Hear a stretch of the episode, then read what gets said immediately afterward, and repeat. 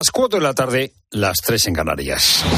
Con Pilar Cisneros y Fernando de Aro, la última hora en la tarde. Cope, estar informado. Muy buenas tardes a la gente, gente. Hace un ratito hemos conocido las nominaciones a los Oscar y tiene dos nominaciones la película de Bayona La Sociedad de la Nieve mejor maquillaje y peluquería y mejor película internacional. Como sabes, esta película cuenta lo que sucedió en la cordillera de los Andes cuando se estrelló un avión y 16 personas en condiciones muy complicadas consiguieron sobrevivir. Bueno, pues hoy vamos a escuchar a uno de los protagonistas, no de los actores de la película, sino de los protagonistas de lo que sucedió. Y hoy hemos tenido aquí en la cadena GOPE en el programa de Herrera al filósofo Fernando Sabater. Ha hablado de Sánchez, lo ha criticado, ha hablado de eh, cómo lo han despedido eh, del diario El País y ha hablado mm, de cosas eh, que nos interesan mucho más, seguramente mucho más que la política. Ha hablado de la tristeza que le invadió cuando murió su mujer, hecho como había sido un defensor de la alegría y un hedonista decidido y cuando murió Sara, mi mujer, me sentí obligado, digamos, a explicar lo que era la tristeza. Creía que era una obligación con mis lectores les hablara con sinceridad de la tristeza. Habló con sinceridad de la tristeza, Sabater, y Dice también que la tristeza no ha acabado con su deseo de vivir, con la pasión, con, con el deseo soy viejo desde hace bastante tiempo. Pero por otra parte, pues claro, todavía tengo pasiones, mis furores intelectuales, físicos. Pasiones, pasión. Eh, Sabater, que piensa y piensa bien, dice que da más fuerza saberse amado que saberse fuerte. Es decir, si tú te sientes fuerte pero estás acosado y no tienes a nadie que te defienda, en el fondo estás más débil que alguien que no es fuerte, pero que sí es amado. Menos mal que todavía hay quien siente con la cabeza en España. Lo que ha sido una línea roja es que el terrorismo esté exceptuado de la de amnistía. El ministro de Justicia ha sido absolutamente claro. Es nuestra línea roja. El delito de terrorismo no puede estar presente en la ley de amnistía. Es una línea roja. Las causas que tienen una gravedad extrema, que podrían ser consideradas de terrorismo, no estarán contempladas no estará la amnistía, el, terrorismo no estará contemplado en la ley de amnistía. ¿Cuántas veces los ministros del gobierno dijeron que esa era una línea roja? Que el proyecto de ley que presentaron, la proposición de ley que eh, presentaron, decía que quedaban excluidos de la amnistía los casos en los que alguien fuese condenado en firme por un delito de terrorismo. Bueno, pues una vez más, una vez más, y ya van muchas, el gobierno se ha saltado las líneas rojas. Dijeron que no iba a haber pacto con Bildu, y ha habido pacto con Bildu. Dijeron que no iba a haber indultos, y ha habido indultos. Dijeron que no iba a haber amnistía, y ha habido amnistía. Dijeron que no había amnistía para delitos de terrorismo y va a haber amnistía para delitos de terrorismo. Hoy ha habido sesión en la Comisión de Justicia y se han estudiado las enmiendas, las enmiendas a la proposición de ley. Junts había presentado una enmienda para que hubiese amnistía también para los delitos de terrorismo. Y como acabamos de escuchar, el gobierno dijo, no, no, no, eso no será posible. Pues ha sido posible, porque lo que han pactado el PSOE y Junts es que habrá amnistía para los delitos de terrorismo, también con sentencia firme, siempre y cuando no vulneren derechos humanos. Es decir, que si hay alguien condenado por terrorismo, pero se interpreta que eso no vulnera los derechos humanos, será beneficiario de la amnistía. ¿Y por qué? Porque lo que se pretende es beneficiar a los responsables de Tsunami Democrática. Es decir, el gobierno se ha inventado una fórmula con Junts para saltarse una nueva línea roja. Y lo peor, lo peor, no es que se salten las líneas rojas, es que el ministro de Justicia nos toma por tontos. Dijimos que el terrorismo se quedaba fuera de la ley de amnistía y fuera se queda cuando supone violaciones graves de derechos humanos. Solo en ese caso no nos pueden tomar por tontos. Es lo primero, no lo único. Buenas tardes, Pilar Cineros. Buenas tardes, Fernando. Buenas tardes a todos. Y casi tres millones de personas viven solas en España. Y de ellas, más de 800.000 tienen más de 80 años. La mayoría son mujeres. Organizaciones como Caritas cuentan con un teléfono de la soledad con el que escuchan al que se siente solo. Mercedes trabaja como voluntaria al otro lado de la línea. En Mediodía Cope nos ha contado cómo son esas situaciones a las que se enfrenta a diario cuando su teléfono suena. Pues muy mal, francamente mal, por, por algunas es que eh, también deben vivir en pisos que no tienen ascensor y, no tienen comodidad para, para, para, bajar, otras pues realmente tienen problemas de, falta de atención familiar, otras realmente es que son tantos puntos que, que se podían estudiar y, y observar. Y la borrasca Juan, que dejó importantes lluvias en casi toda España durante la semana pasada, ha conseguido que los embalses españoles hayan aumentado significativamente su cantidad de agua embalsada. La media supera el 50%, con cifras similares a las registradas hace hoy un año. Sin embargo, hay puntos de nuestra geografía, como las provincias de Barcelona y Almería, donde sus pantanos siguen en mínimos. Sandra Senjo. Las reservas de agua han crecido más de 5 puntos en la última semana y ya se encuentran al 50,5% de su capacidad.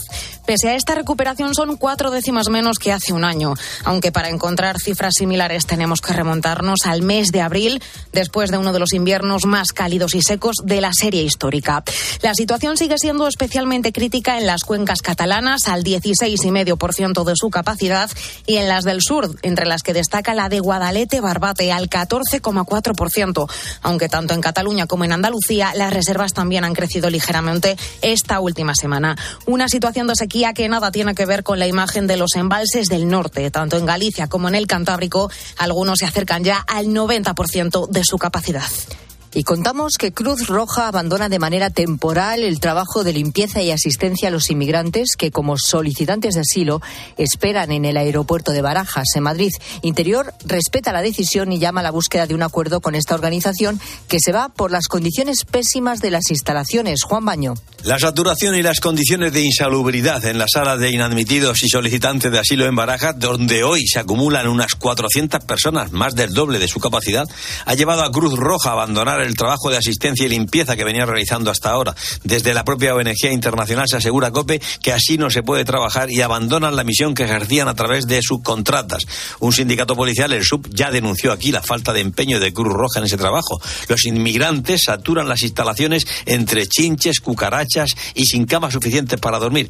La ONG asegura que no hay espacio ni condiciones y se va de manera temporal hasta que se revise lo acordado con el gobierno. El Ministerio de Interior respeta la decisión, pero no la comparte y llama a la colaboración entre instituciones. Y contamos también que el juez de menores de la Audiencia Nacional ha ordenado el internamiento en régimen cerrado durante seis meses del joven de 17 años detenido en un pueblo de Sevilla por presunta vinculación con el terrorismo yihadista. El magistrado atiende a la petición que había hecho la Fiscalía y que te hemos adelantado en COPE. Y no para la polémica arbitral en el fútbol español, Luis Munilla. Porque se siguen filtrando nuevos audios del VAR en el Real Madrid Almería del domingo y porque continúan las declaraciones. Si anoche fue el presidente del Barça, Joan Laporta, el que calificó de vergüenza lo ocurrido en el Bernabéu, hoy ha sido el técnico Xavi Hernández, perdón, el que contesta así a la pregunta de si los árbitros deben tomar medidas contra las presiones que reciben. Eso es una pregunta para la Federación y para los árbitros si se sienten condicionados o no ante estas situaciones de vídeos, de presiones, que eso no es una pregunta para mí, ni la polémica, la polémica está en Madrid. Preguntar a Medina, a Cantalejo, qué pasó en los audios, no, no soy yo el que tengo que contestar, yo doy mi opinión hablar de lo que queráis. Yo no, no, no, controlo la prensa, yo no. Quizá otra gente sí, pero yo no. Y se lo he dicho a los futbolistas. Digo, mira, mirad las hostias que me están cayendo. En el Real Madrid ya es oficial la renovación de Militao hasta el año 2028. Hoy comienza los cuartos de final de la Copa del Rey, así que tiempo de juego arranca a las 9 para contar el Celta Real Sociedad. La Fórmula 1 llega a Madrid. Hoy se ha presentado lo que será el Gran Premio de España en la capital desde 2026 hasta 2035. No está descartado descartado, no obstante, que Barcelona siga siendo también sede del Mundial. Y en el abierto de tenis de Australia ya tenemos conformada la primera semifinal, que va a enfrentar a Novak Djokovic y a Yannick Sinner. Tiempo ya para la información de tu cope más cercana. Pilar Cisneros y Fernando de Aro. La tarde. Nara Seguros de Salud y Vida te ofrece la información de Madrid. Buenas tardes, Madrid, día soleado. 15 grados marcan ahora los termómetros en la puerta de Alcalá e irán subiendo a lo largo de la semana hasta alcanzar los 20. En cuanto al tráfico, encontramos un accidente de salida en la A42 en Fuenlabrada, complicaciones de salida en la A2 Torrejón de Ardoz, A3 Rivas, A5 Naval, Navalcarnero. También en la M40 en Coslada hacia A3 y en Pozuelo A5. Y Samur Protección Civil ha tenido que atender a un varón de 43 años que ha caído de una altura de cinco pisos cuando intentaba descolgarse con una cuerda improvisada hecha con ropa atada. Ha ocurrido en Puente de Vallecas, en la calle Marchamalo. El hombre sufre un traumatismo torácico, posible pélvico y fracturas en pierna y brazo izquierdos. Escuchas la tarde de Cope. Seguimos contándote todo lo que te interesa con Pilar Cisneros y Fernando de Aro.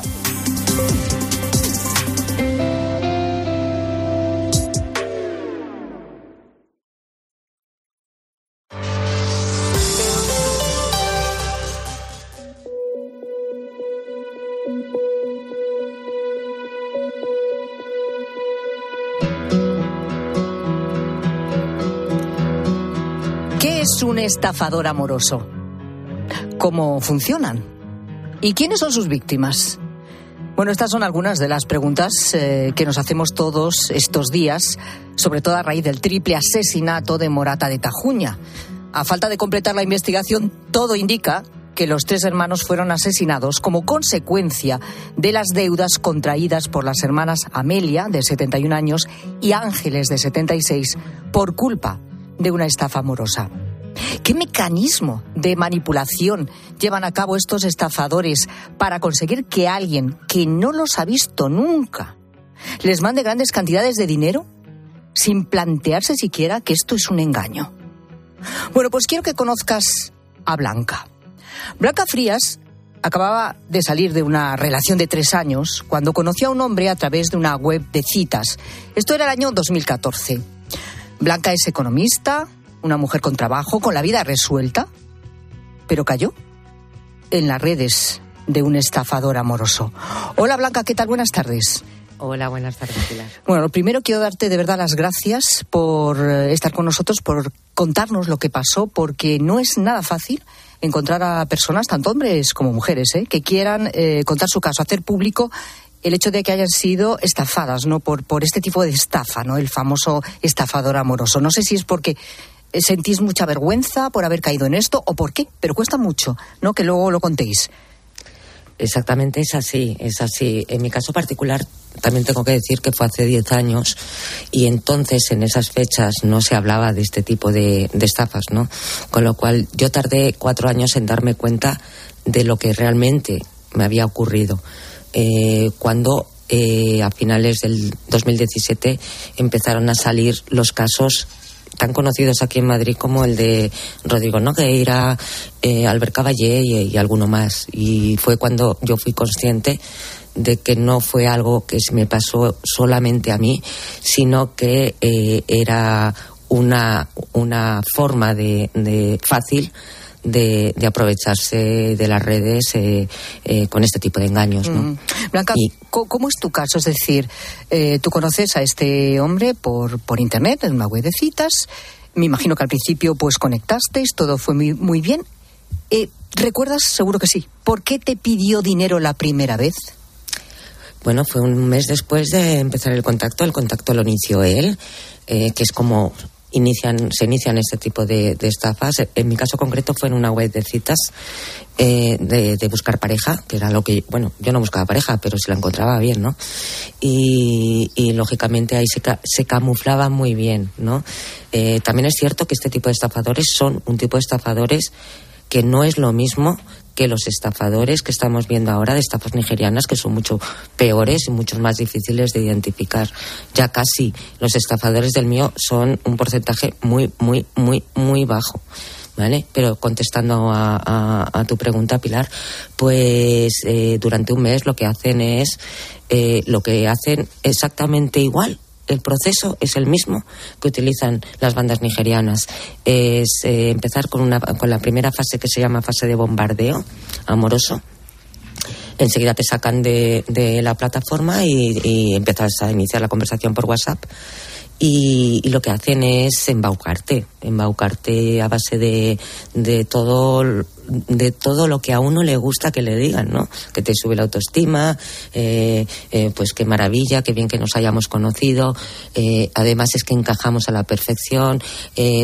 Tú no te estás, te estás dando cuenta de que durante ese proceso te están sacando información de lo que tú quieres ver, porque ellos se van a mostrar tal como tú quieres eh, ver a alguien, tu príncipe azul.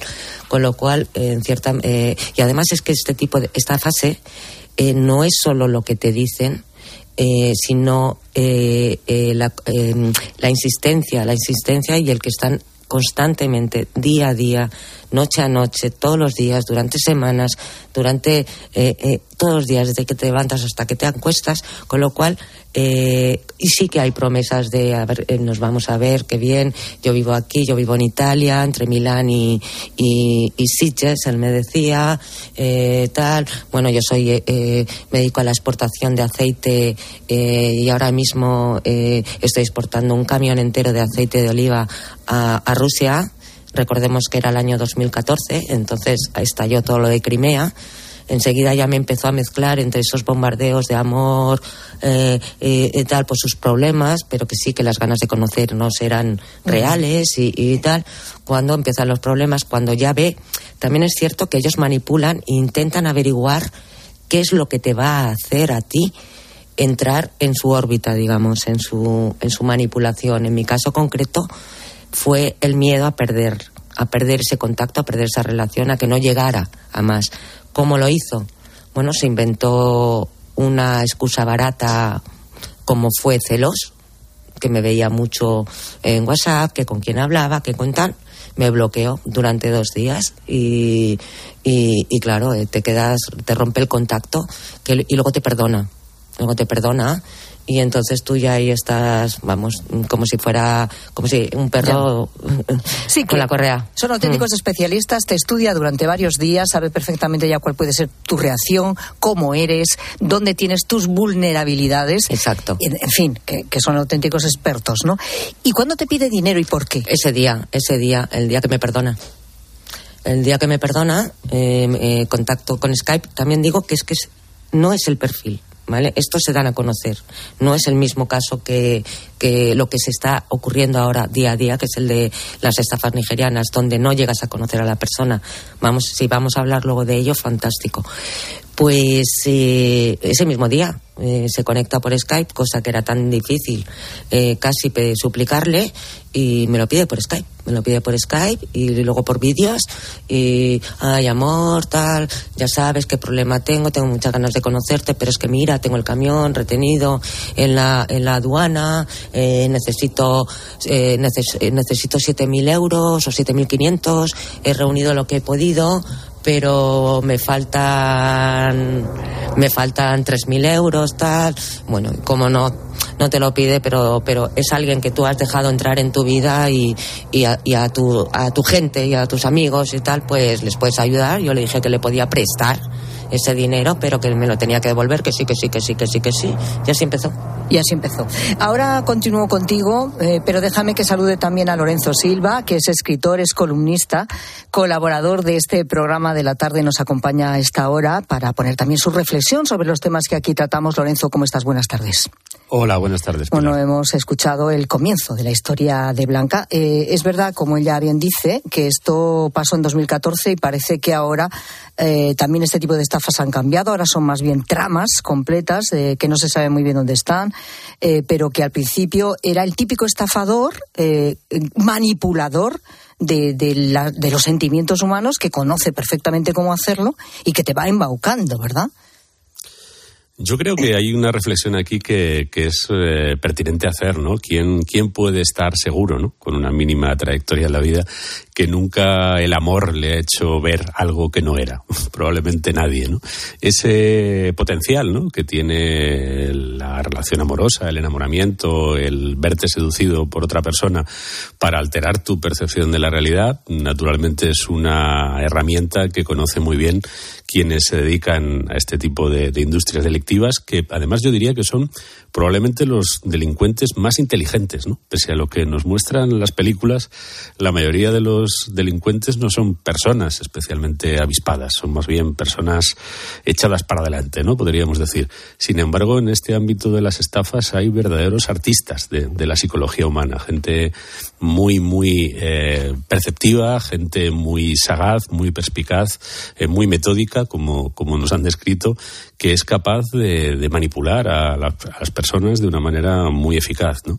Y yo creo que mm, la tecnología, que les da una serie de herramientas adicionales, ¿no? Mm, pues cuando no les interesa no aparecen, pero cuando les interesa aparecer pueden aparecer y entrar incluso directamente en tu casa a través de una herramienta tecnológica, ¿no? como puede ser este Skype, les da una facilidad adicional para, para alterar la percepción de la realidad de las personas y empujarlas a hacer lo que no les convienen y lo que a lo mejor desde fuera creemos que cualquiera de nosotros detectaríamos como algo sospechoso que deberíamos evitar. Uh -huh. eh, Blanca ha calificado Lorenzo, eh, bueno, este tipo de estafador y no sé si tú al tuyo, por decirlo así, lo calificarías como él ha dicho, artistas de la psicología humana. Así es. Es acertado, así es, ¿verdad? Es así es. Eh, normalmente detrás suele esconderse una personal, una personalidad narcisista y eh, con bueno con todo lo que conlleva ello, que es falta de empatía, falta de escrúpulos, mentirosos patológicos y, y, y yo creo que los inteligentes, no, lo que sí, sobre todo son muy astutos. Y, y, y, también inteligentes, pero medida en el tema, eh, a, a, mi juicio, de la astucia, ¿no? Eh, es así, es así. De hecho, eh, en varias redadas donde han podido eh, coger a grupos de estos nigerianos, lo que han encontrado ha sido libros de psicología. Uh -huh. eh, siguen las fases, en la estafa amorosa se sigue la misma fase que las fases narcisistas. Pero es igual. ¿A ti al final te estafó esos 7.000 euros y la cosa fue a más o lo paraste ahí? ¿Qué ocurrió? No, me di cuenta a tiempo, eh, me di cuenta un mes después. ¿Qué ocurrió?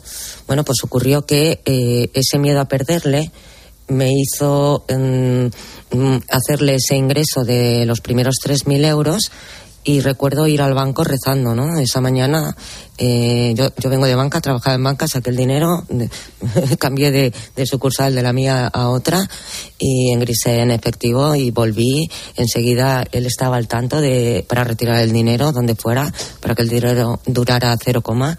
Y, y, me, nada, pues eso, ya lo tengo, ya lo tengo. Y al siguiente fin de semana, pues eh, nos vimos en persona. ¿Ah, sí? Sí, sí, eh, nos vimos en persona. Bueno, creo que nos vimos en persona porque le, le, venía de camino para hasta para la siguiente. Y entonces, bueno, pues se quedó en mi casa gratis y consiguió estafarme otros 4.000 durante ese fin de semana y se fue a Córdoba a comprar más aceite y hasta para la siguiente de Córdoba. Tremendo. Bueno, como tú dices, eh, la cosa ha cambiado, ahora las estafas son diferentes. Cuando dices nigerianos, ¿a qué te estás refiriendo? ¿Qué? Porque tú, a raíz de todo esto, y una de las razones de, lo que, que nos lo cuentes es porque decidiste en un momento dado, esto lo, lo, tengo que contar, a esto hay que darle visibilidad para que cualquier persona como yo que se haya sentido estafada, que bueno, que hayan estafado de hecho, eh, lo denuncie, lo cuente y no sienta vergüenza, ¿no? Por haberlo hecho. Pero en estos, todos estos años ha cambiado mucho esto, por eso tú lo conoces a fondo, porque además decidiste crear la Asociación Nacional contra las Estafas de este tipo de manipulación emocional. ¿Y ahora qué es lo que pasa? Bueno, lo que pasa es que hemos tenido que asociarnos porque estamos viendo que en España no se hace nada, desde ningún no se hace nada, no se atiende, no se no, no, se da la espalda a este tipo de estafas. Pero ahora hay auténticas tramas o qué? ¿Quién, por está supuesto, detrás? Sí, bueno, eh, to, eh, detrás pues eh, están células, digamos, se lo podemos llamar así, células mafiosas que se organizan por grupos en países como Nigeria, se le llama eh, eh, estafa nigeriana porque las primeras venían de ahí, pero eh, se ha exportado a otros países como eh, puede ser Ghana, Senegal, Gambia, eh, Costa de Marfil y traspasa África, Hungría, Checoslovaquia, Rumanía, Inglaterra, Francia. al final sí que es cierto que el 90% su origen está en África y son nada células que se organizan entre sí y de hecho es que la mitad de, la- de los ciudadanos de esos países prácticamente viven de eso, ¿no? Y, y, y- y es muy sencillo y por eso eh, eh, actúan en grupo, actúan en grupo. De hecho, eh, probablemente lo que le ha pasado a estas hermanas de Morata Tajuña no haya solo esos dos perfiles de estafadores, sí que hay esos dos perfiles. Pero detrás de esos dos perfiles no hay solo dos nigerianos. Puede Ya, haber seis, ya. siete, ocho o diez. Sí, sí, sí, ya que es algo mucho más organizado. Pues Exacto. Blanca, muchísimas gracias eh, por tu testimonio. Pues- me parece. Dime. Dime, ¿puedo, Pilar, Sí, eh, claro. eh, decir algo que creo que es muy importante? Eh, que todas las personas familiares, a raíz sobre todo eh, del ejemplo que hemos visto con lo de la, eh, la- la- bueno, Morata chi- sí, las- sí, las hermanas sí, de sé que te vais con tiempo y voy a ser rápida. Eh, eh, los familiares que sospechen, que nos están llegando muchos casos de esos, que su madre o su padre eh, pueda estar siendo víctima de una estafa, que es fácil de reconocer. Una persona no cambia de la noche a la mañana tan radicalmente, que por favor se pongan en contacto con nosotros. Nuestra página web es estafamor, con una sola A, estafamor.com, que nosotros le vamos a dar las herramientas que podemos tener a nuestro alcance, como hemos hecho parando y abriendo los ojos a la víctima. Blanca Frías, de verdad, muchas gracias por atendernos. Buenas tardes. A vosotros. Vaya caso, ¿eh, Lorenzo?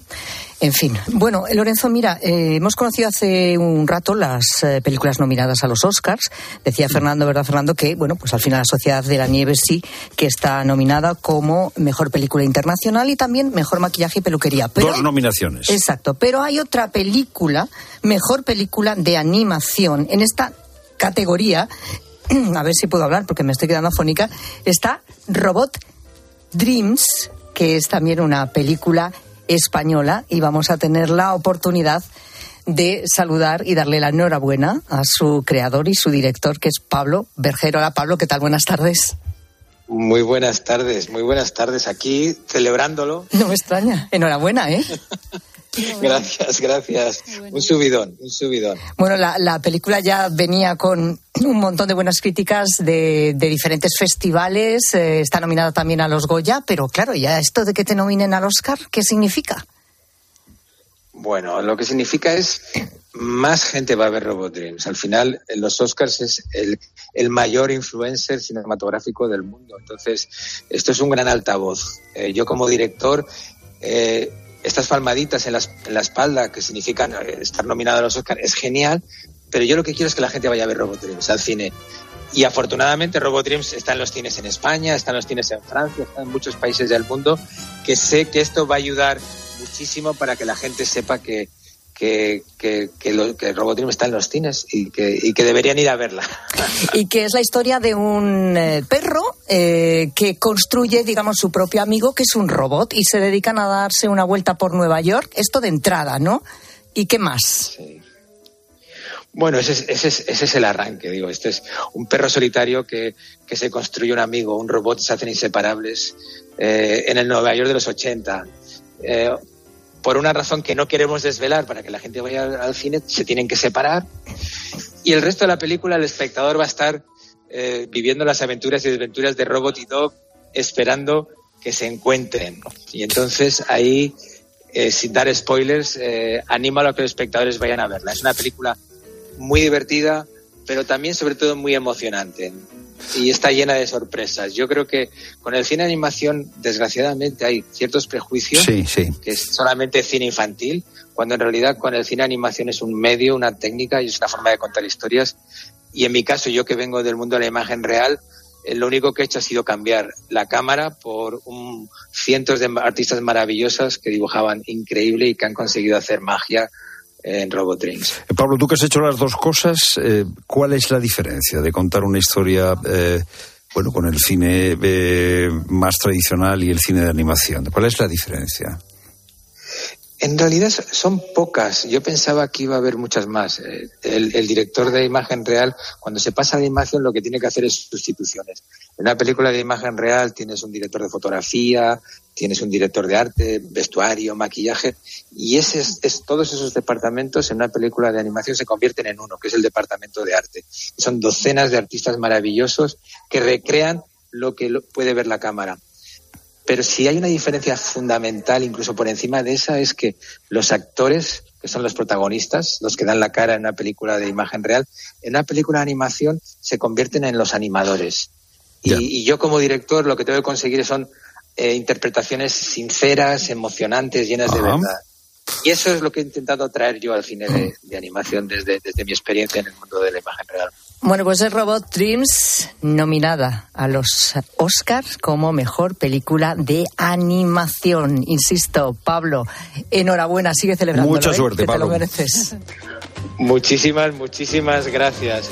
Adiós. Bueno, Lorenzo, buenas noticias, ¿no? De Vaya, en vaya cuando hito, que además, contar, ¿eh? ¿verdad? Qué bien. Hito repetido, además. Yo creo que, bueno, eh, conviene recordar, ¿no? Que el año 22 ya una película española, un corto de animación, El Limpia Parabrisas, de Alberto Ujú. Mielgo, ganó el Oscar. Eso quiere decir que hay una industria y que esa industria además está llena de artistas, ¿no? Esos artistas de los que hablaba Pablo, que son capaz de, capaces de identificar cuáles son las peticiones del director para construir esos personajes, no con actores, sino con dibujos. Lorenzo Silva, gracias, ¿eh? A vosotros. Hasta el próximo día. Hasta luego.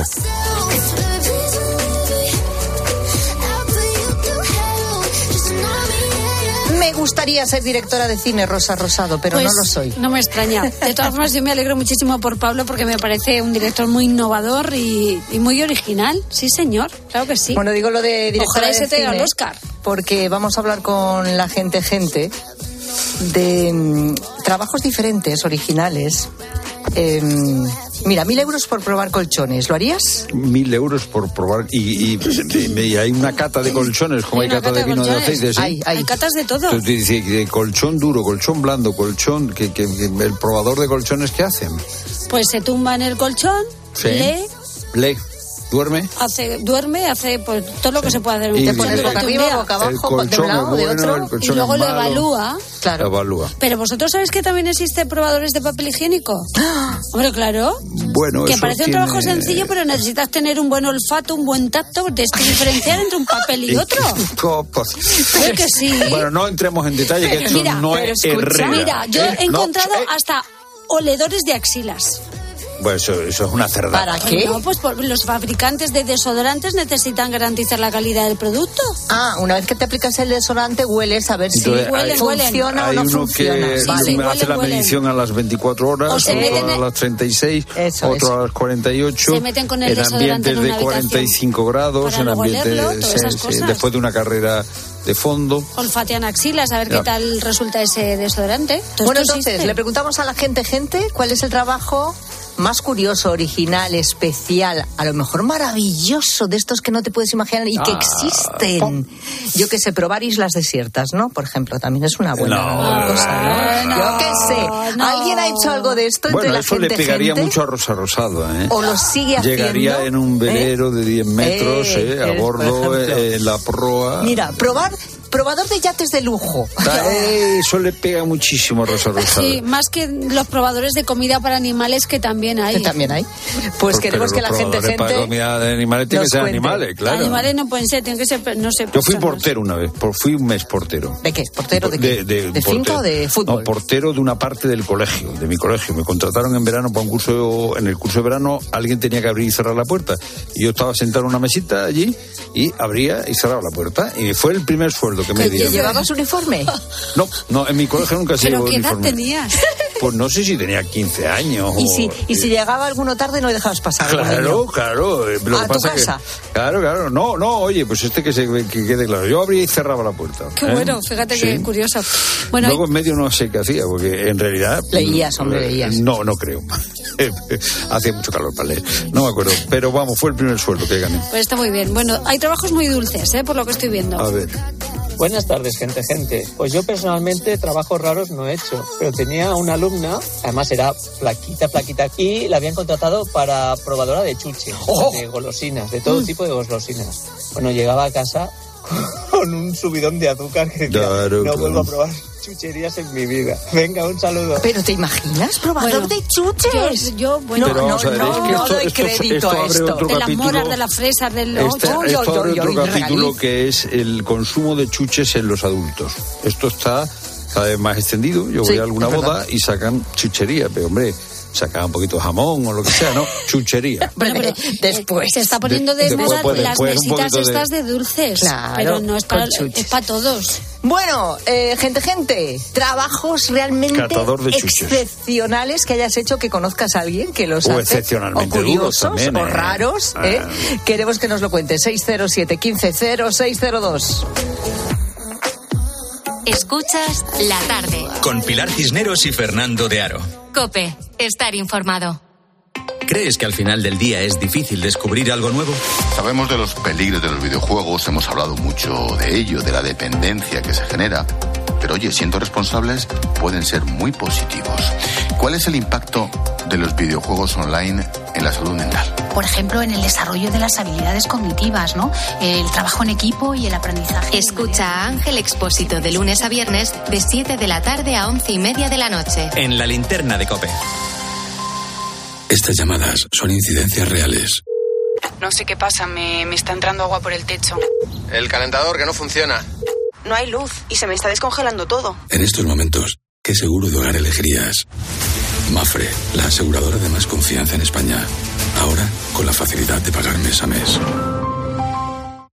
Como fotógrafa busco captar un instante único y en las rebajas un abrigo muy fashion. Cuando buscas, no siempre encuentras, pero en las rebajas del corte inglés siempre encuentras lo que buscas. Con descuentos en moda, deportes, hogar, accesorios, lencería, zapatería. Del 7 de enero al 29 de febrero, las rebajas del corte inglés. En tienda web. En Lowy somos más cañeros que nunca, porque te traemos nuestra mejor ofertaza. Fibra y móvil 5G por solo 29,95, precio definitivo. Si quieres ahorrar, corre a lowy.es o llama al 1456.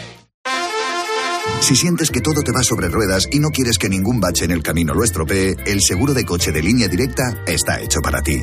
Además de ahorrarte una pasta, nunca te quedarás tirado, porque tienes coche de sustitución también en caso de avería. Cámbiate ahora y te bajamos el precio de tu seguro de coche sí o sí.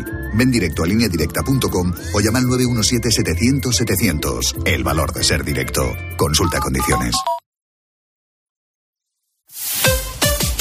Escuchas la tarde. Y recuerda, la mejor experiencia y el mejor sonido solo los encuentras en cope.es y en la aplicación móvil. Descárgatela.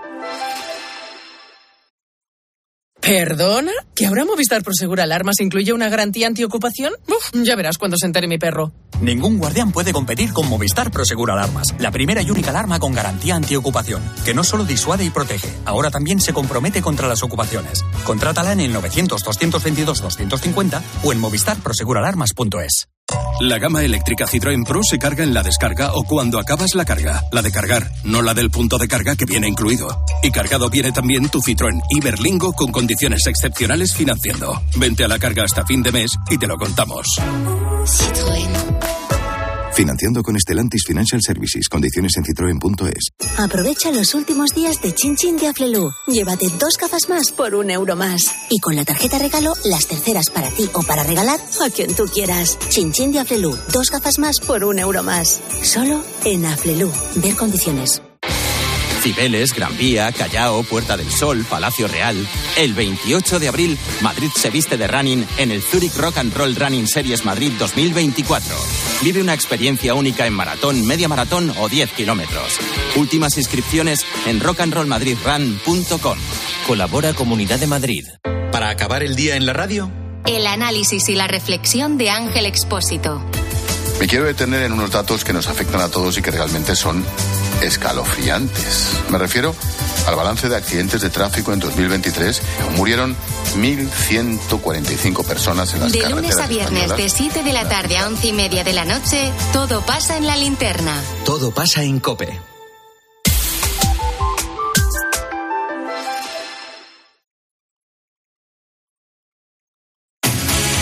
Escuchas la tarde. Con Pilar Cisneros y Fernando de Aro. Cope, estar informado.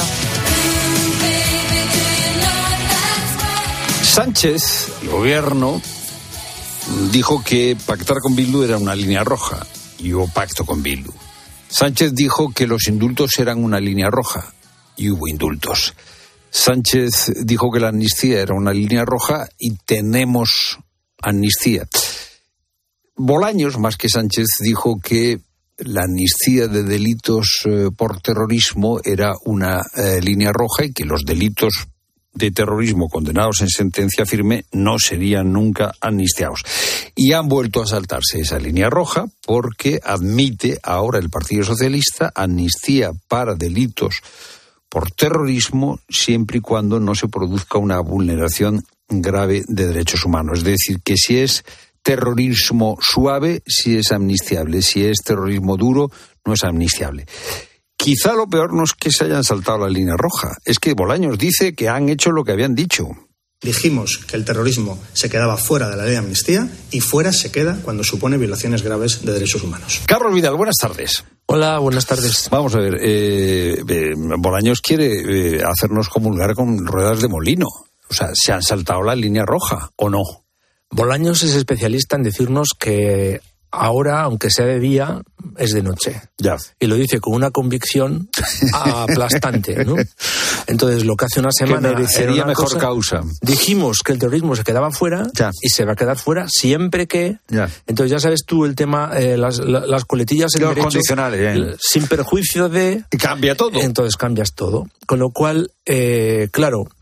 Eh, vender esto como una mejora técnica de la ley. Ah. A ver, hay que, primero, el terrorismo no estaba excluido del todo, porque Ya, ya, ya, se ya. decía que... Sentencia se- firme. Y no había nada que tuviera sentencia firme relacionado con el tema catalán. Eh, por lo tanto, ya antes no era buena la ley, pero ahora con esto sí. es eh, ya eh, decir lo contrario de lo que se dice. Es decir, aquí se están amnistiando delitos terroristas para entendernos. Si alguien pone a bomba o ha puesto una bomba en un negocio Sí. durante las revueltas Ajá. y no ha habido víctimas, no ha habido violación grave de derechos humanos, es decir, no había nadie, ni tortura, ni tratos humanos degradantes, ni vidas muertas, vidas cortadas, entonces esa persona está, será amnistiada. Ya. Entonces, eh, Pero es que entonces es- estamos es- hablando de un terrorismo eh, suave, un terrorismo El, el que se suele conocer como terrorismo de baja intensidad o Ya. que en el País Vasco hablan de la Cale Borroca, etcétera. Pero bueno, cualquier, cualquier atentado terrorista que no tenga víctimas mortales o heridos sería amnistiable. Sí, sí, sí, bueno, lo que Entonces, claro, entonces que no me digan que el terrorismo que queda fuera. El terrorismo está dentro. Ya antes estaba dentro, porque se decía solo lo de sentencia firme, solo los que estuvieran con la sentencia firme eh, quedaban excluidos, con lo cual todos los procesos que estuvieran instruyéndose en este momento. Claro, todo el mundo está pensando en García Castellón, que por cierto, yo eh, creo García que. Castellón es el juez de la Audiencia juez Nacional que está investigando. El caso Tsunami y el caso tal. Entonces, y le ha pedido al Tribunal Supremo que estudie, investigue si Correcto. Puigdemont es, entre otros, responsable de eso. Exacto. Entonces, claro, pero es que le están atacando por todo. Por ejemplo, el otro- la semana pasada, cuando la vicepresidenta del gobierno critica en la televisión pública española al juez García. Castellón diciendo que siempre toma las decisiones en el mismo sentido, etcétera, justo cuando había respondido a un escrito del fiscal que tenía tres días de plazo para responder y que lo único que hizo fue responder dentro del plazo. Ajá. Y dice, qué casualidad que responda usted justo ahora cuando estamos negociando esto. Pero vamos a ver que los ritmos judiciales son los que son, que no tienen nada que ver con los ritmos políticos. Por eso yo he dicho también muchas veces que, incluso, aunque de eso podemos hablar luego más, Sí. ¿no? Pero a nivel europeo confío más en lo que puede hacer el Tribunal de Justicia que lo que puede hacer el la Comisión. Pero ¿por lo- qué traes a colación lo de, ahora lo de Teresa Rivera? Hombre, porque me parece muy grave que este gobierno, por un lado, esté atacando a los jueces, esté mm, buscando condicionar la labor de los jueces y que, por otro lado, la propia ley haya, en mi opinión, una injerencia del Poder Legislativo en la labor del Poder Ejecutivo. Ya no solo porque la amnistía en sí misma lo es, Ya. Sino porque estás condicionando de tal manera lo que los jueces pueden decidir y no decidir. Ya. Porque todos los que se está. Las cuestiones estas y la otra enmienda que han metido con el tema de las medidas cautelares, incluyéndolo a las cuestiones prejudiciales. dices, pero bueno, ¿de qué me estás hablando? La, quien va a determinar. Es el Tribunal de Justicia Claro, Europea. hasta qué, hasta qué punto, o sea, qué consecuencias tiene una suspensión de un procedimiento cuando se presenta la cuestión prejudicial será el Tribunal de Justicia. Tú en tu ley de la puedes Unión dec- Europea. Exacto, puedes decir en tu ley lo que te dé la gana. Ya. Pero el Tribunal de Justicia es el que te va a decir si levantas o no levantas, si mantienes o no mantienes las medidas cautelares que estén vigentes. Por lo tanto, si no, lo que estarías haciendo es una norma interna que entrará en conflicto con la norma de del, del- del derecho Pero ¿y esto qué encaje penal puede tener? Porque claro, estamos hablando de un terrorismo de baja intensidad, terrorismo de alta intensidad, según haya un grave ataque a los derechos humanos, yo no sé si esto contradice o puede casar bien con el Código Penal en este momento. Bueno, dependerá.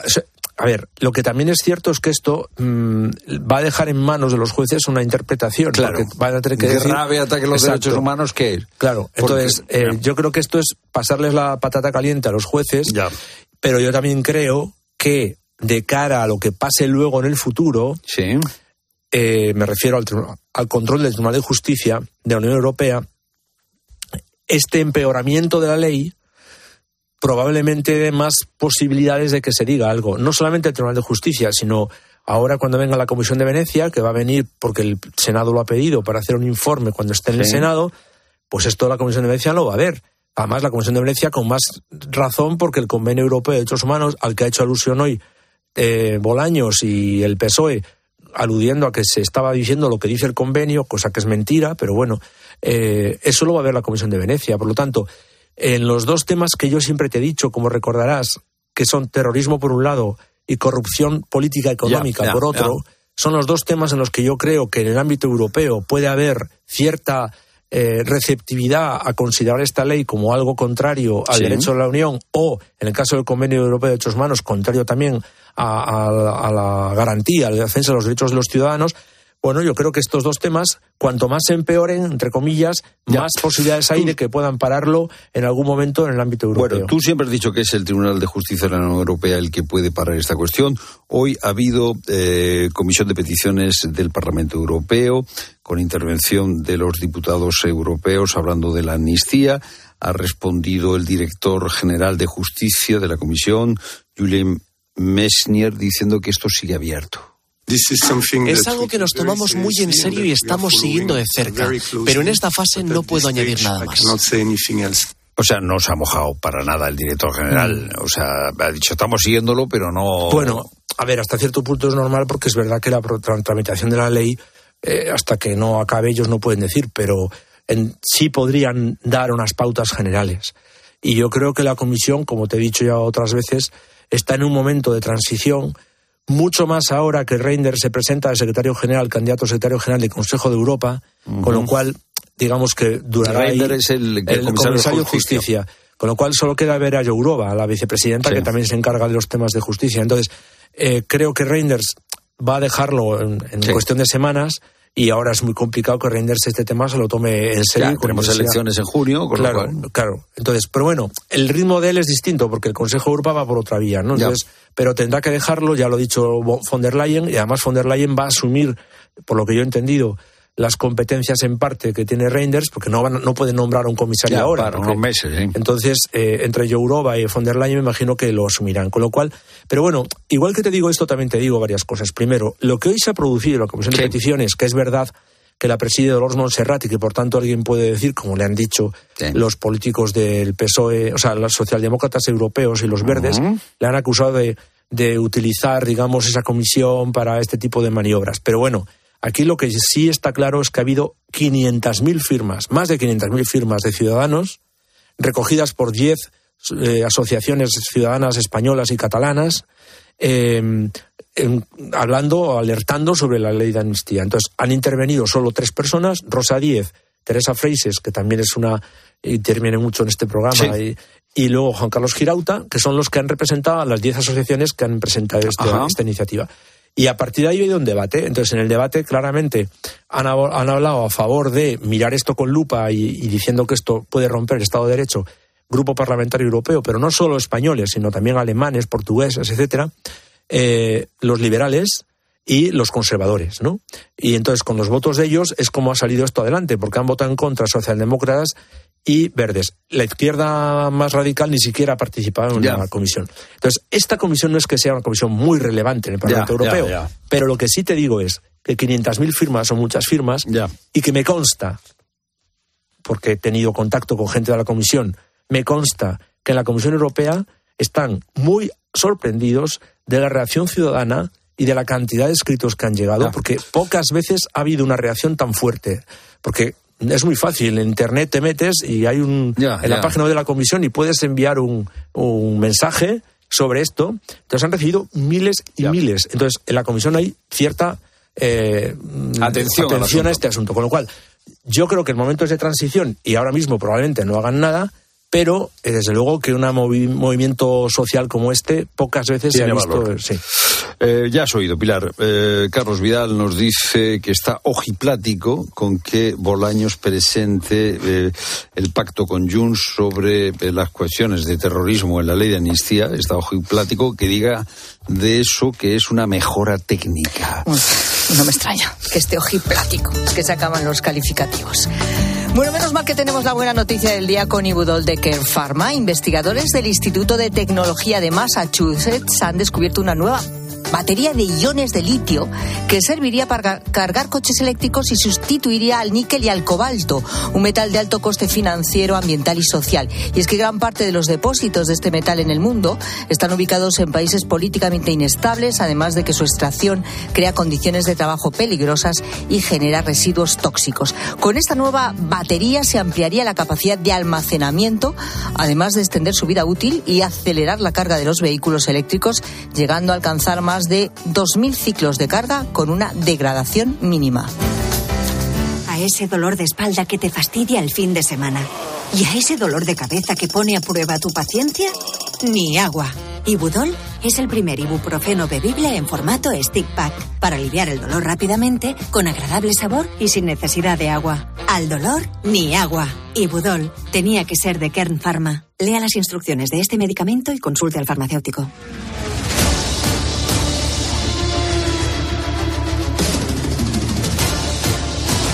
Y otra noticia del día, notición, es que la Fórmula 1 vuelve a Madrid, la mayor competición de automovilismo del mundo, regresa a la capital más de 40 años después. No se va a llamar, ¿eh? Gran Premio de Madrid. Se ha recuperado el nombre de Gran Premio de España para esta ocasión, aunque el recorrido será muy diferente al que hubo hace años. Además, tendremos doble representación española, con Fernando Alonso compitiendo con Aston Martin y con Carlos Sainz, que además correrá aquí en casa, además en Madrid, en su tierra, con Ferrari. Vamos, Fernando. Ahí está por fuera, lo pasa. ¡Lo ha pasado! ¡Vamos! ¡Lo ha pasado! ¡Vamos! ¡Lo ha pasado! ¡Lo ha pasado, sí, señor! Le ha hecho un por fuera increíble a Checo Pérez. ¡Toma ya! Es que es muy bueno. Ojo, tiene, pasa, pasa, pasa, pasa. Líder, líder Sainz, líder Sainz. Tenéis que cambiar a la COPE. Lo estamos contando. Líder Carlos Sainz, vuelta dos. Maravilloso. Así lo cuenta Carlos Miquel. ¿Qué tal? ¿Cómo estás? Muy buenas tardes. ¿Qué tal? Buenas tardes. Qué vergüenza me da escucharme. ¿Por qué? Bueno, pero hombre, por favor, la eh, emoción. Supongo que nos pasa mucho, ¿no? bueno, pero es raro escucharse uno mismo. Bueno, te hará ilusión también poder contar. Imagínate, Carlos Sainz, por eso de que es de Madrid, no por otra cosa, no por ganando una en casa, ganando en casa, ¿no? sería, la, sería la, Tengo que decirte, hacer una pequeña puntualización. Fernando Alonso no está seguro que vaya a estar en el Gran Premio de España del 2026 porque él va decidiendo año a año. bueno, tiene 42 años. Eh, pero vamos a ver, después de que Carlos Sainz, padre, haya ganado el Dakar con 61, ¿no va a estar Fernando Alonso corriendo Fórmula 1 con su edad? Si se divierte y está contento, estará, porque tiene una preparación física envidiable y muchas ganas. Pero dependerá un poco de cómo vengan el 24, el 25, eh, de la posibilidad de verle en ese 26, pero hombre, tener a los dos sería mejor que tener solo a Carlos Sainz, evidentemente. Pero bueno, en el fondo lo que estamos es ante un golpe de mano de Madrid, creo, eh, porque han sabido hacer más interesante su propuesta que la que hay ahora mismo en, Cataluña, que es un gran premio tradicional estupendo, pero que es verdad que no se adapta tanto a lo que busca la Fórmula 1, que es hacer una semana de vacaciones y show en la que hay dentro un gran premio de Fórmula 1. El circuito eh, son 5,4 eh, kilómetros, 20 curvas. Es un circuito podemos decir que semiurbano, eh, va por los recintos de IFEMA, pero por el exterior, se mete un poco en, en la zona de Valdebebas, por donde está la explanada donde se celebra o celebraba el Mad Cool, y luego vuelve. ¿Qué te parece este circuito? Bueno, es un circuito eh, a ver, todo dependerá de, cómo sean las carreras. Hay que tener en cuenta que en 2026 cambian por completo los coches, sobre todo cambian los motores, van a ser motores. Me lo hablaba con el diseñador de circuito y me explicaba que, porque le he dicho, hombre, 300 kilómetros por la velocidad punta, hoy en día en Fórmula 1 es poco. Dice, ya, pero es que. Porque no va a ser un circuito rápido. Sí es rápido, pero es que en 2026 los coches van a correr menos en las rectas por el cambio que tienen, porque la mitad de la potencia va a ser eléctrica y eso va a hacer que en recta vayan peor. Eh, eso es una cosa que también habrá que ir explicándole a la gente. Eh, bueno, es una pista que yo creo que va a ser muy divertida la zona permanente, es decir, la zona donde está ese curbón, porque va a ser un curbón muy peraltado, al estilo de los óvalos estadounidenses. Y eso hace que lo puedan dar a mucha velocidad. Y creo que ahí va a ser bonito ver pasar los coches. Aparte de cuando pasen los coches, van a tener de fondo las torres de Madrid, que eso también puede ser quizás el punto más bonito del eh, circuito. Luego es verdad que están las clásicas curvas de 90 grados, que bueno, son habituales en los circuitos urbanos. Han dicho cuatro puntos de adelantamiento. Bueno, luego ya serán menos. Eh, porque esto es así. Pero, pero bueno, sí que es cierto que no es un circuito de larguísimas rectas y que va a ser bastante técnico, porque además luego después de esa redonda eh, va a venir otra, otra que también está peraltada, bastante técnica. No, no va a ser, no tiene pinta de ser un feo circuito y luego todos los circuitos que tienen túneles, los túneles son un problema. Y este tiene dos. Un, problema, para los pilotos. Y dan espectáculo también. Un problema para los pilotos, pero un espectáculo para el público. Por cierto, público, la capacidad de momento en el primer año, que será en 2026, ¿eh? no todavía. Sí.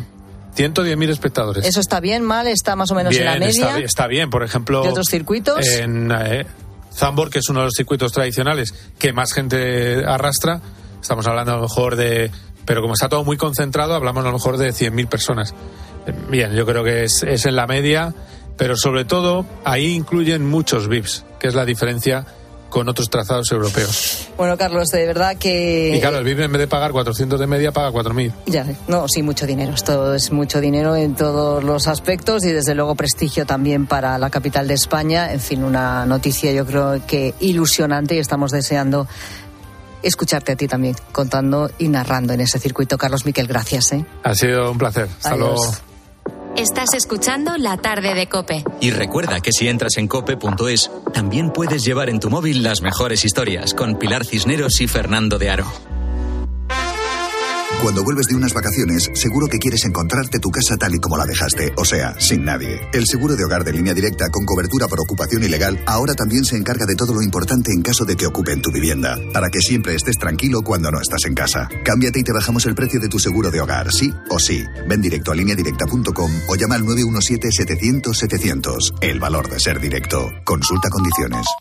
Bienvenidos a otra dimensión de cruceros con Royal Caribbean y Viajes El Corte Inglés.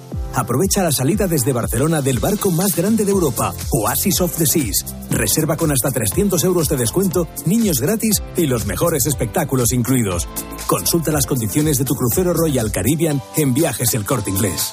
Hay dos tipos de motoristas, los moteros que se saludan por la carretera y los mutueros que hacen lo mismo pero por menos dinero. Vente a la mutua con tu seguro de moto y te bajamos su precio sea cual sea. Llama al 91 555 5555. Hay dos tipos de motoristas, los que son mutueros y los que lo van a ser. Condiciones en mutua.es. Ahora en Carglass queremos que mejores tu visión cuando conduces bajo lluvia. Por eso, con la reparación o sustitución de cualquier luna, te aplicamos el tratamiento anti lluvia gratis. Carglass cambia, Carglass repara. Promoción válida hasta el 10 de febrero. Consulta condiciones en carglass.es. Escuchas la tarde. Y recuerda, la mejor experiencia y el mejor sonido solo los encuentras en cope.es y en la aplicación móvil. Descárgatela. ¿Eres profesional de la construcción y la reforma? En Leroy Merlin te ayudamos a llevar a cabo cada reforma con éxito, haciendo tus compras más fáciles, con un equipo de expertos dispuestos a ayudarte en lo que necesites y más de 100 tiendas pro con horario ampliado desde las 7 de la mañana. Si eres profesional, únete al Club Pro y descubre muchas más ventajas. Leroy Merlin, ahora somos más pro. Madrid no es cualquier ciudad. Madrid se siente diferente. Este 28 de abril, siente Madrid y ven a correr kilómetros de rock and roll que recordarás para siempre en el Zurich Rock and Roll Running Series Madrid. Disfruta de sus distancias, maratón, media maratón o 10 kilómetros. Últimas inscripciones en rockandrollmadridrun.com. Patrocinador principal Total Energies. Hay quien se paraliza frente al cambio y quien siente un impulso imparable. ¿En qué lado quieres estar? Cambiar es lo que nos hace sentir. Cupra Formentor. Ahora por 29.900 euros sujeto a financiación con 5 años de garantía y mantenimiento. También híbrido enchufable. Más emociones en cupraofficial.es. ¿Y tú? ¿Por qué necesitas fluchos? Porque es tiempo de pensar en lo que te gusta, en la moda que te hace sentir vivo, chic, casual, sport. Nueva colección de otoño-invierno de fluchos. La nueva moda que viene y la tecnología más avanzada en comodidad unidas en tus zapatos. ¿Y tú? ¿Por qué necesitas fluchos? Fluchos. Comodidad absoluta. Los fines de semana en la radio. Le pega de lujo, ¿eh? Con su pierna buena, ¿no? Con la buena y hasta con la mala. El deporte con Paco González, Manolo Lama y el mejor equipo de la radio deportiva. Este programa hace cosas muy raras. Los fines de semana todo pasa en tiempo de juego. Todo pasa en Cope.